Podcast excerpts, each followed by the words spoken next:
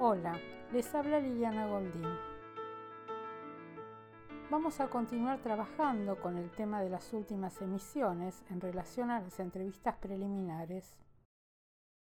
Estas entrevistas, como vimos, son necesarias para dar paso al dispositivo analítico. Recuerdan que vimos que se trata de una construcción, que hay eh, distintos puntos a construir el concepto de demanda, que no se trata de un pedido, eh, se trata de la construcción del síntoma analítico, que no es la queja, el lugar del sujeto supuesto saber para el armado de la transferencia simbólica, este pasaje de la transferencia imaginaria a la simbólica. Estos son los distintos pasos necesarios para el cierre de las entrevistas preliminares. Hoy vamos a tomar el concepto de demanda.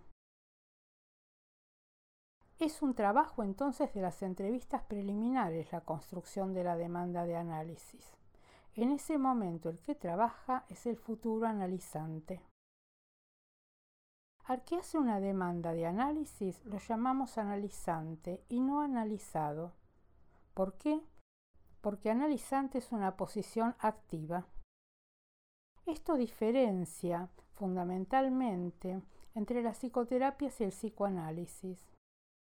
En la psicoterapia se trata del pedido que hace el paciente, del pedido consciente. Por ejemplo, frente a una consulta por una problemática de pareja, la psicoterapia trabaja más sobre la relación de objeto, la cuestión entre ese que consulta y el objeto de amor. Por ejemplo, y apunta permanentemente a mm, digamos, a la cuestión consciente. Eh, y se coloca como modelo de la relación, no como este lugar de supuesto saber que se cree en el psicoanálisis, no esta suposición de saber inconsciente. Entonces son dos modelos totalmente diferentes. En el psicoanálisis puede el paciente llegar con una problemática de pareja, pero luego en el trabajo de las entrevistas se va ubicando su posición en relación al otro. Que, eh, como nos decía Freud, ¿no? en el caso de Dora, ¿cuál es su parte de responsabilidad en el conflicto que lo aqueja? Lacan nos dice en la conferencia de Ginebra sobre el síntoma en 1975, en el análisis, la que trabaja es la persona que llega verdaderamente a dar forma a una demanda de análisis a condición de que ustedes no la hayan colocado de inmediato en el diván, caso en el cual la cosa está ya arruinada. Es indispensable, dice, que esa demanda verdaderamente haya sido adquirida que tenga forma antes de que la cuesten. Cuando le dicen que comience, y esto no debe suceder ni la primera ni la segunda vez, al menos si quieren comportarse dignamente, la persona que hizo la demanda de análisis cuando comienza el trabajo es ella quien trabaja. Para nada deben considerarla como alguien a quien ustedes deben moldear, todo lo contrario. Bueno, ¿ven la diferencia?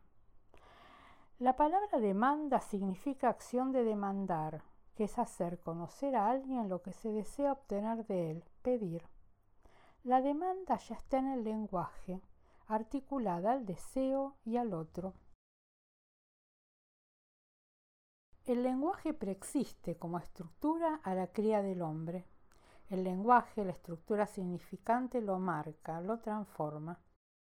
Freud nos presenta un aparato psíquico que rompe con la homeostasis, es decir, con la satisfacción de la necesidad, e introduce una forma de satisfacción la realización alucinatoria de deseo. La cría del hombre parte de un desamparo originario.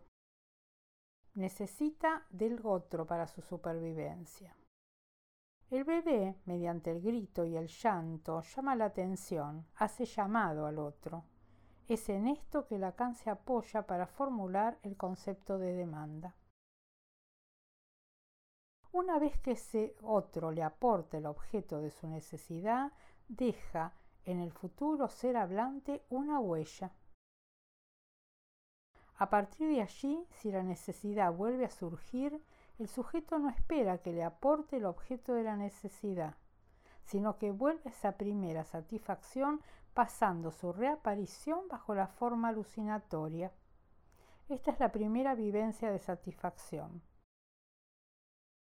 A la reaparición de la percepción bajo una forma alucinatoria se da la realización del deseo.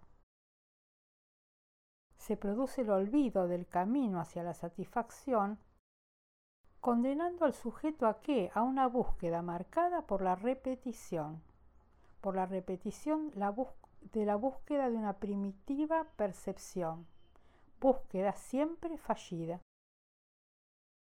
El niño no alucina el objeto de la necesidad, sino el objeto siempre perdido del deseo. Esa pérdida funda, causa el proceso mismo del deseo, en tanto que en tanto imposibilidad del reencuentro. El objeto del deseo no son los objetos de la realidad exterior, no son los objetos del mundo. El verdadero objeto está detrás, en la medida en que está perdido causando el deseo.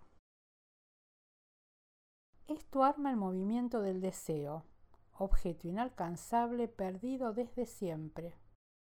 Es una búsqueda permanente de reencuentro con ese objeto mítico de la primera satisfacción. Hay una pérdida estructural del sujeto, en tanto sujeto atravesado por el lenguaje. Es por el significante, que éste transforma la necesidad y queda siempre perdida. La necesidad, como nos dice Lacan, tiene que pasar por los desfiladeros de la palabra. En la transformación, como les decía, del grito en demanda, queda perdida la necesidad. Ahora, en este punto, no todo es tomado por la demanda. Queda un resto, que es inarticulado en la demanda. Ese resto se convierte en la causa del deseo. Es justamente por esto que deseo es resto, falta, pérdida.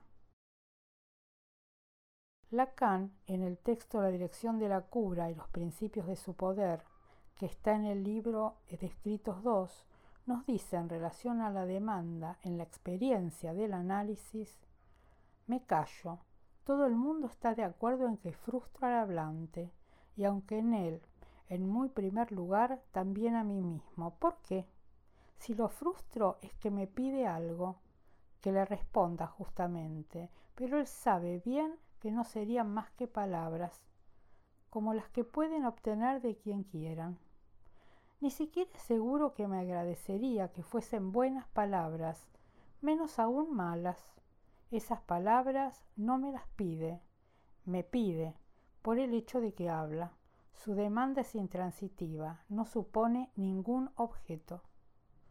Por supuesto, su petición se despliega en el campo de una demanda implícita, aquella por la cual está ahí, la de curarlo, revelarlo a sí mismo, hacerle conocer el psicoanálisis, hacerlo calificar como analista, pero esa demanda él sabe puede esperar. Su demanda presente no tiene nada que ver con eso. Incluso no es la suya porque después de todo soy yo quien le ha ofrecido hablar he logrado en suma lo que en el campo del comercio ordinario quisieran poder realizar tan fácilmente. Con oferta he creado demanda. Pero esa es una demanda, si puede decirse, radical. Un poquito más adelante en el texto dice, por intermedio de la demanda, todo el pasado se entreabre hasta el fondo de la primera infancia. Demandar. El sujeto no ha hecho nunca otra cosa no ha podido vivir sino por eso, y nosotros tomamos el relevo. Así, el analista es aquel que resiste la demanda, no como suele decirse para frustrar al sujeto, sino para que reaparezcan los significantes en que su frustración está retenida. Ahora, conviene recordar que es en la más antigua demanda donde se produce la identificación primaria, la que opera por la omnipotencia materna, a saber, aquella que no sólo suspende del aparato significante la satisfacción de las necesidades, sino que las fragmenta, las filtra, las modela en los desfiladeros de la estructura significante.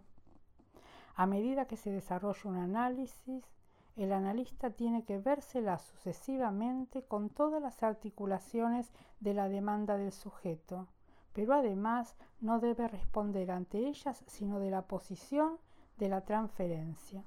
Bueno, hasta aquí la cita de Lacan. Ven entonces la importancia del término demanda anudada al deseo para el tiempo de las entrevistas que junto con el síntoma, la instalación de la transferencia simbólica, hacen posible el comienzo de la cura. Luego, como nos dice Lacan, en distintos tiempos de la cura hay una vuelta a la articulación de la demanda para que se dé un nuevo circuito del deseo e ir avanzando en la cura.